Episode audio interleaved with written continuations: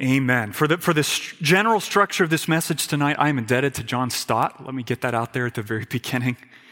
Um, and in particular, chapter seven of his classic work, The Cross of Christ. How many of you have read that? Just out of curiosity, a couple. If you haven't, check it out this Sunday in the bookshop. It's a great book, The Cross of Christ. I've been working slowly through that book with a small discipleship group of young men in this church, and it's been really good for my soul to meditate with them on the glory of Christ. As the Apostle Paul says in 1 Corinthians 15, what, what Jesus accomplished on the cross is a matter of first importance. First importance. And he says that because in, in every moment of our life, friends, whatever situation you find yourselves, whatever was going on in your heart and your mind this week, no truth is more relevant, determinative, practical, or life transforming than Christ and Him crucified. And, and my greatest pastoral burden for this church, and I don't say that lightly, I'm not prone to exaggeration on these things, is that we would be a people that never move on from the cross of Christ. You want to be part of a church that, that doesn't move on from the cross of Christ. So, Good Friday gives us a wonderful opportunity to not move on from the matter of first importance, to, to gaze on the Lamb who was slain. But let's be clear, we're not doing so this evening because this particular calendar day, ultimately, is cross centered the, the entire story of the human race. That the very history of the cosmos, not, not to mention all the worship that is taking place now in heaven and will for all eternity, is gloriously cross centered. So we're not paying our holiday dues this evening, my friends. Or please remember that. We're, we're joining the host of heaven who cry out day and night, listen, worthy is the Lamb who was slain to receive power and wealth and wisdom and might and honor and glory and blessing. You realize when you woke up this morning, the hosts of heaven were still saying, Worthy is the Lamb who was slain. When you go to bed tonight, they're still going to be saying, Worthy is the Lamb who was slain. That's the great story we're a part of because no one is more glorious no, no one's more worthy. There, there's no person in heaven above or on the earth beneath who deserves your greatest thoughts, wholehearted delight, and higher allegiance than King Jesus. God, God created you to know him, friend. God created you to treasure him. So, so let's fulfill the reason for which we were created and saved by reading the word of God in 2 Corinthians chapter 5. If you have a Bible or phone, you can turn there. If you have a phone, you may only turn there. God's watching, even if I can't. We're going to begin reading in verse 18 and read through the end of the chapter. 2 Corinthians 5 18. All this is from God, who through Christ reconciled us to himself and gave us the ministry of reconciliation. That is, in Christ, God was reconciling the world to himself, not counting their trespasses against them and entrusting to us the message of reconciliation. Therefore, we are ambassadors for Christ, God making his appeal through us. We implore you, on behalf of Christ, be reconciled to God. For our sake, he made him to be sin who knew no sin, so that in him we might become the righteousness of God. If you read your Bible, Old and New Testament alike, you'll, you'll notice that Scripture uses all kinds of lenses to to describe all that we need God to do for us. Scripture tells us we, we need a propitiation. We need God's wrath against our sin to be satisfied. We need redemption. So someone has, has to rescue us from slavery to sin and death, from the consequences of doing life our way instead of God's way. And we need justification Uh, a way for our, our guilt to be removed and for us to be righteous in God's sight. And we need reconciliation. What's that? Someone has to resolve the enmity between us and God. And that's what we're going to focus on tonight reconciliation. Keep, keep in mind as I say that, that the enmity runs both ways. Runs both ways. We are against God on, on account of rejecting his authority, and God is against us on account of what? His settled opposition to evil, including all who reject his authority. And, and, our need for reconciliation and God's provision of reconciliation is the theme of this passage. And if you look at verse 18, there are three phrases in that verse, the very beginning, that are a table of contents for everything else Paul says, which means I'm not creating the three part outline, God is. Point number one God is the author of reconciliation. That's where Paul starts. God is the author of reconciliation. When, when we're thinking about our need to be reconciled, for that, for that gap, that chasm, that enmity between God and us to be resolved, this is where we have to start. God is the author. Look at verse 18. The word this and all this reminds us we're jumping into the middle of an argument. That's dangerous if we're not careful. So, so what is the this in verse 18 referring to? Look back at verse 17. If anyone is in Christ, he is a new creation. The old has passed away, the new has come, Paul says. So, so what's the old creation? Well, it's our our broken world and all who are born into it. Alienated from God and one another. That's the old creation. What, what's the new creation? Well, men and women and children whom, whom God brings into right relationship with Himself as a, as a foretaste, an, an appetizer, an advance look toward the day He removes the curse of sin and death forever. And, and that, that creative work, that life giving work, is God's work from beginning to end. That's why Paul says the whole project of our salvation, reconciliation included, all this is from God. it's from God. So, so, how does God make us new?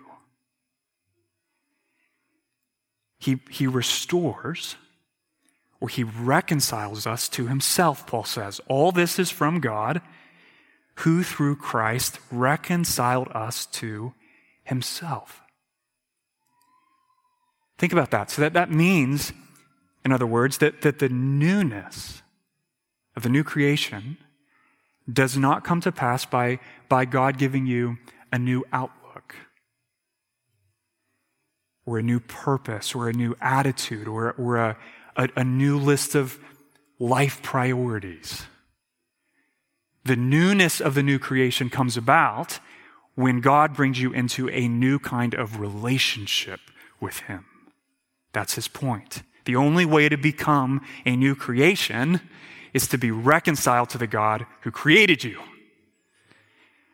And that means there's, there's nothing you could say, friend, Nothing you could do, nothing we could, we could give God or, or accomplish for God that, that can make ourselves right with Him. So when Paul affirms all this is from God, reconciliation included, you know what he's doing? He's simultaneously denying the fact that any of it is from us. It's not something you earn or, or a, a reward you merit, like a, plush toy at the state fair by, by being more religious than the person next to you. If you look at verse 18, God is the only subject. He reconciles us to himself. He's the subject in verse 18. He's the subject in verse 19. He reconciles the world to himself. And if you keep reading, God is the only subject for every active verb in the entire passage because it all comes from God.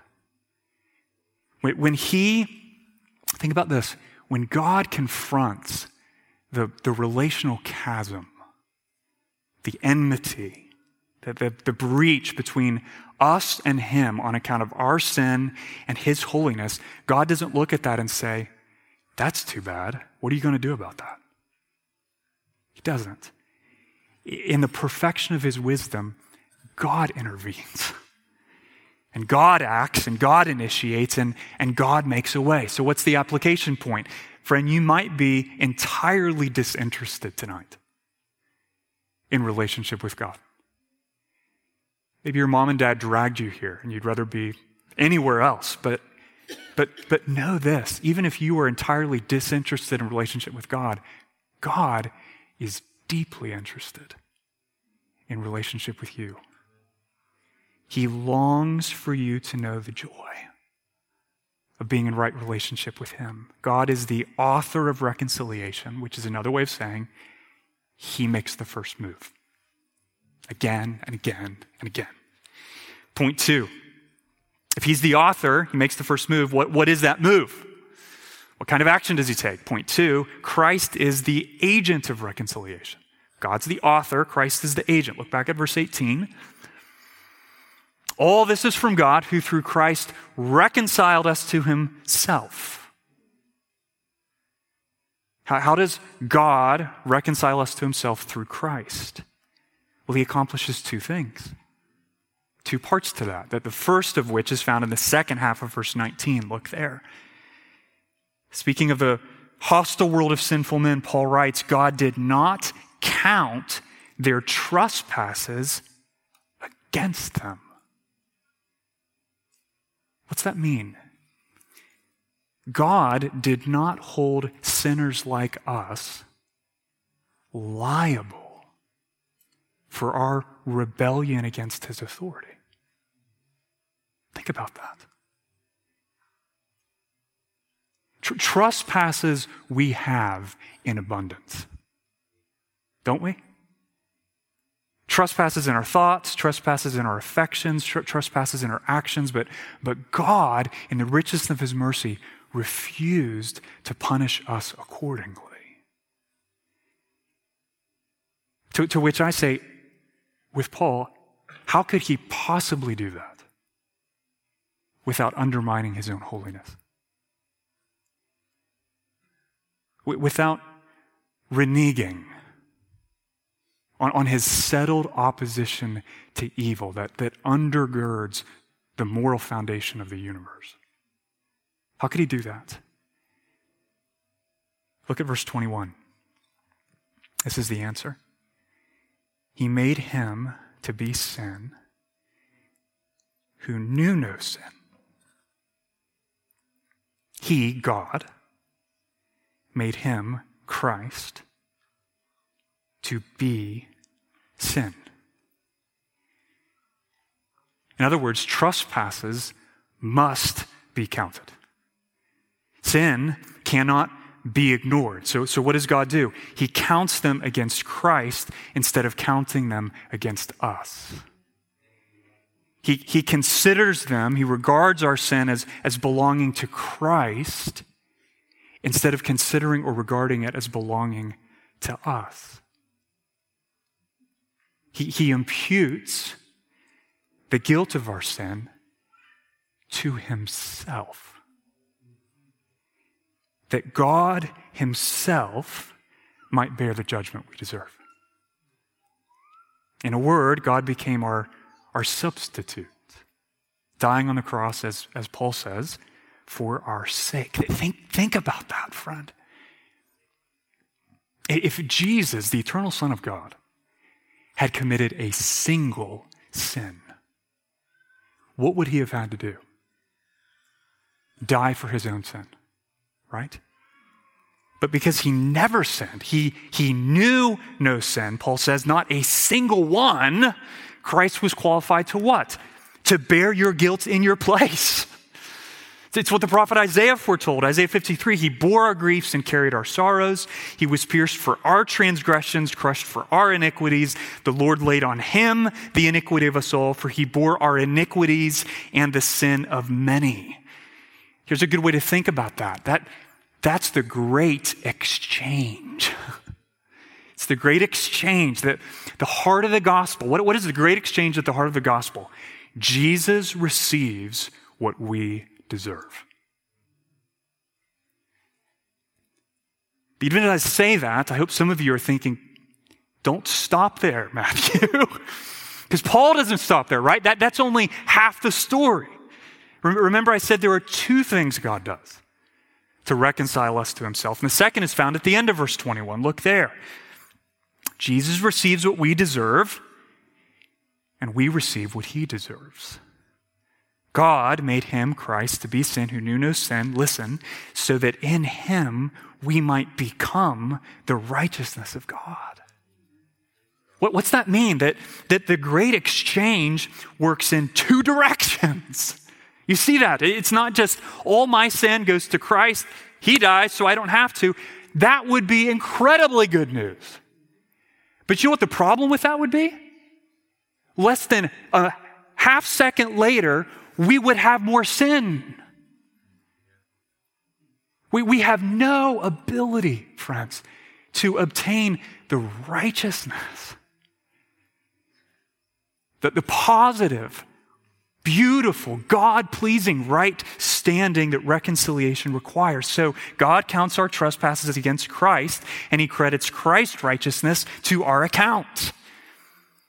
So, what, what is righteousness? That's a, that's a big word, and some of you kids have probably heard pastors and people talk about that. What, what does that mean? Simply put, it, it's the spotless, infinite worth of a life that perfectly conforms to God's moral standard. That's righteousness. And, and because no one is more perfectly conformed to God's moral standard than God Himself, there's no one in the universe more righteous than Jesus. And we're not talking straight A's. Okay, we're, we're talking 100s. Every time, all the time, because there's no better righteousness than the righteousness of God. And that, Christian, is the righteousness that God has given you in Christ. It, it's, not a, it's not a fictional righteousness or, or a make believe righteousness, or, or a wink wink, let's slide a few things under the rug and not tell mom righteousness. It's God's own righteousness. It could not be more righteous. So, so the great exchange works like this, okay? God imputes our sin to Christ and Christ's righteousness to us. And through that exchange, those two actions, we are completely and fully reconciled to God. As our substitute, Jesus, think of it this way He takes away what utterly disqualifies us for relationship with God. And in His place, He gives what perfectly qualifies us for righteousness with God, reconciliation with God. He takes away, there's nothing better He could take away than your sin. And there's nothing better He could give you in exchange than his righteousness. That's the message of reconciliation. So, application, even as we strive, may we strive this week, next week, to become more like God in the way that we think or feel or act. We, we have this abiding assurance. Our relationship, our reconciliation with God doesn't ebb and flow on the tide of our personal holiness. Praise God for that. Our experience of it may, but the fact of it does not. It's fixed. It's secure. It's, it's immovable. It's, it's eternally guaranteed by the righteousness that God Himself has given us in Jesus. And friend, you need to know something. If you don't already, Jesus is never going to fall out of favor in God's sight. He never has. He never will. It's unthinkable. Why? Because he's God.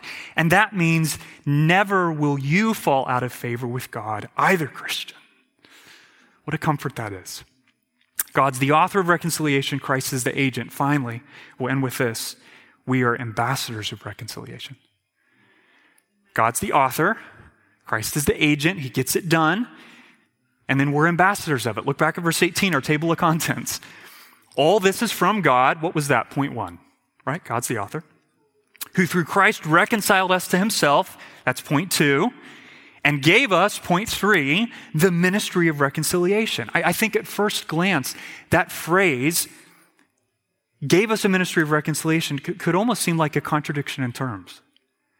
Why do I say that? Well, because if God has already done in Christ all that is necessary to, to reconcile us to himself, why do we have this ministry? It almost sounds like a work of reconciliation. How, how can there be anything left for us to do? Well, well, Paul tells us what this ministry consists of in verse 20. Look there.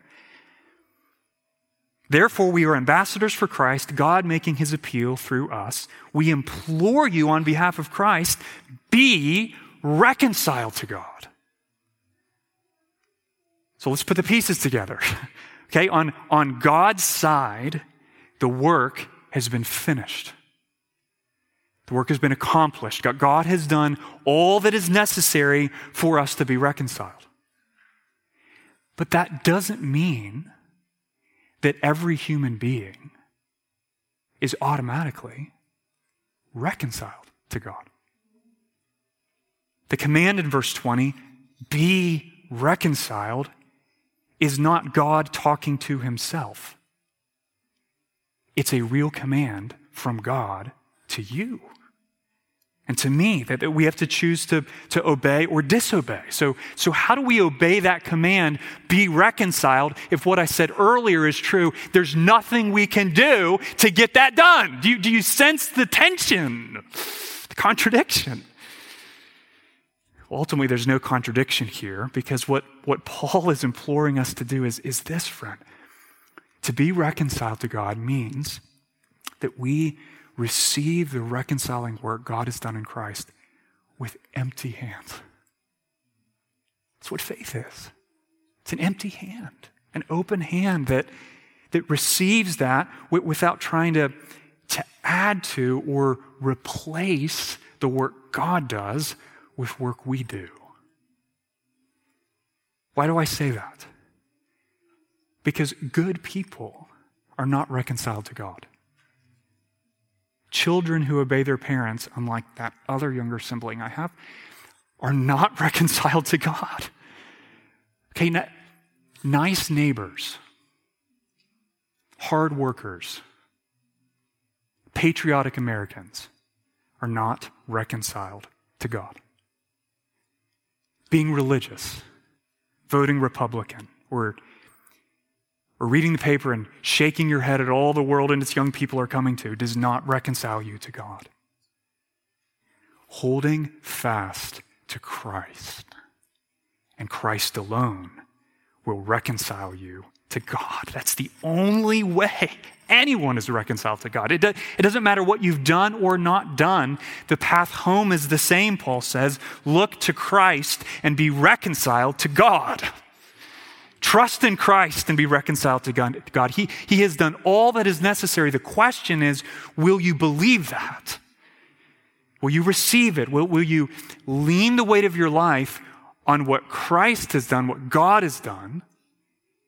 instead of leaning the weight of your life on what you do or don't do. That's how we're reconciled to God.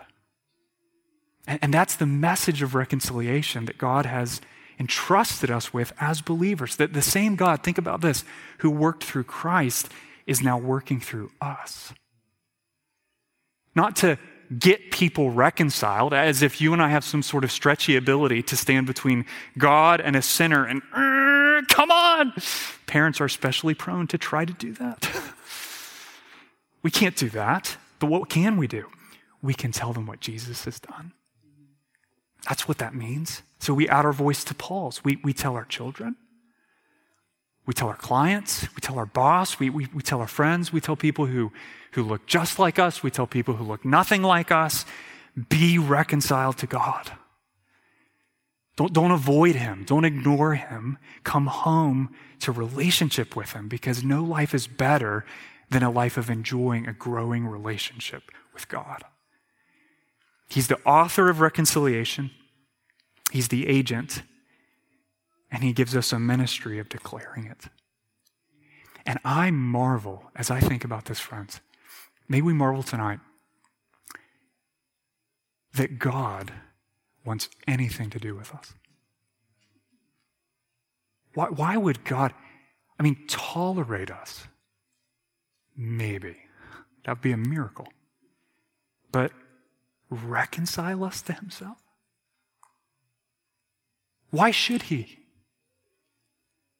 We don't deserve it. Left to ourselves, we don't even want it. So, why has God done it? Ephesians 2, verse 7. So that in the coming ages, he might show the immeasurable riches of his grace and kindness toward us in Christ Jesus. When God does all the work, God gets all the glory. therein lies our hope. Therein lies our, our joy. Therein lies our salvation. So, so may the centrality of the death of Christ and in the great exchange through which we're reconciled fill our hearts, Kingsway, with wonder and amazement, and may it always, in this place, compel you and me to sing. Let's stand and sing to the Lord before we share the Lord's Supper.